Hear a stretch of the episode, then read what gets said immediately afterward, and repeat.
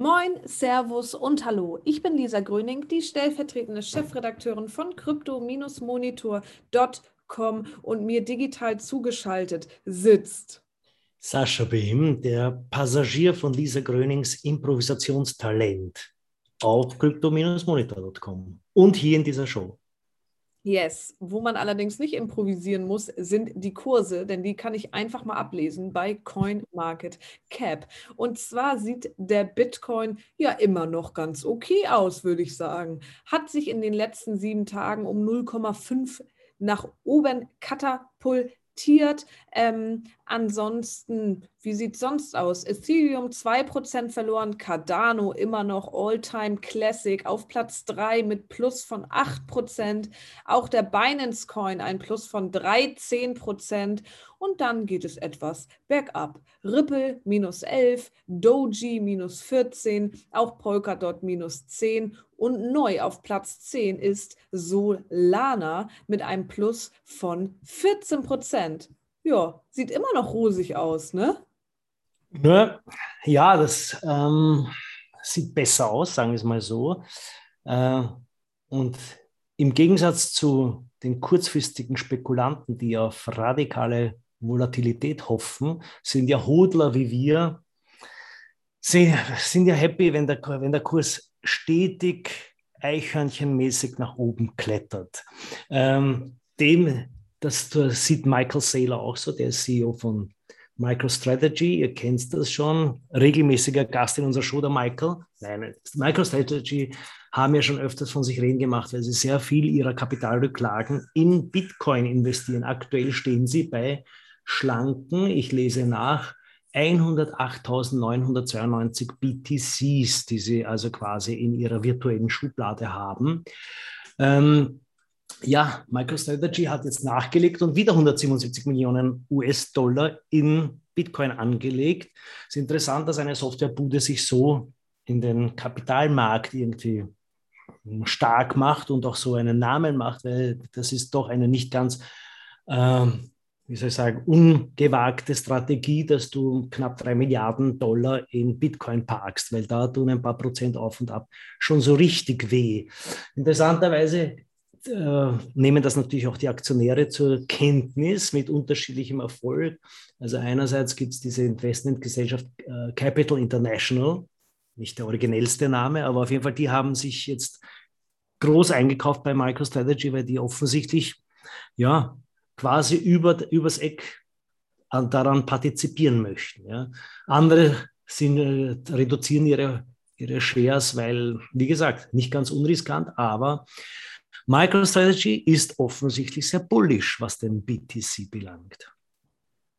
Kennen wir ja schon aus der Vergangenheit.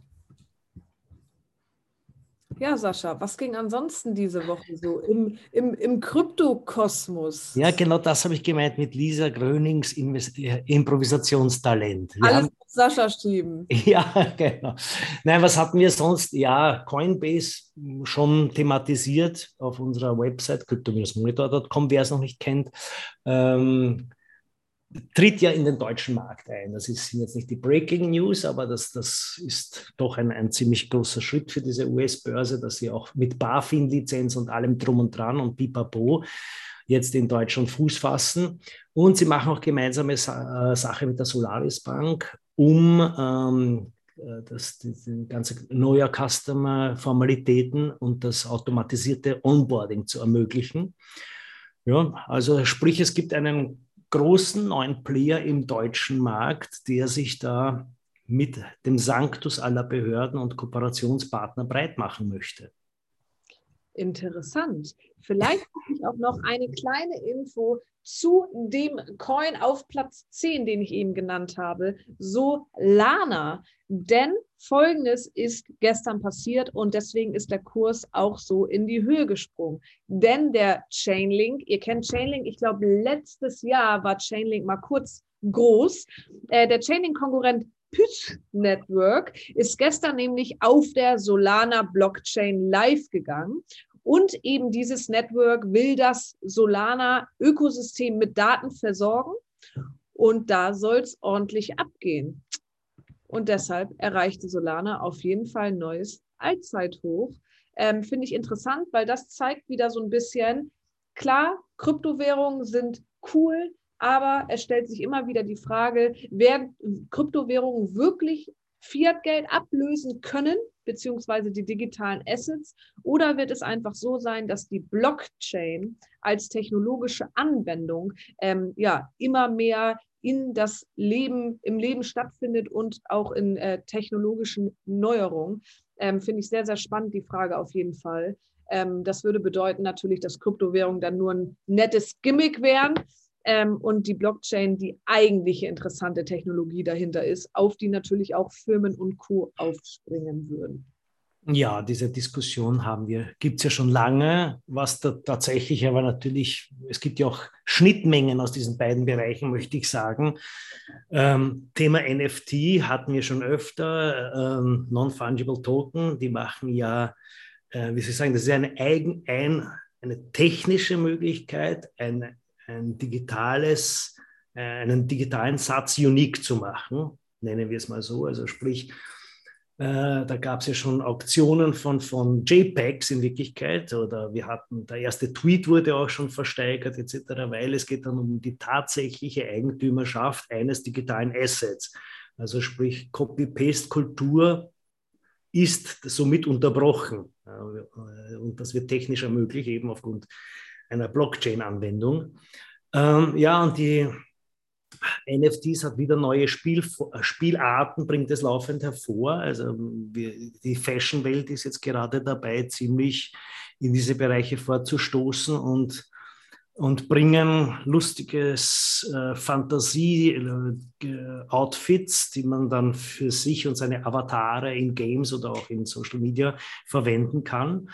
Ähm, und da geht es um richtig schönen Schotter mittlerweile. Also daher sind auch schon Deutsche und Gabbana und, und wie sie alle heißen mögen. Nein, wir reden nicht schon wieder von Philipp Plein, Lisa. Ähm, ich rede von echten Designern. irgendwann einmal wird, irgendwann einmal wird Plein uns kontaktieren, warum wir, ihn, warum wir ihn immer dissen. Nein, ich disse ihn nicht. Ähm, auf jeden Fall.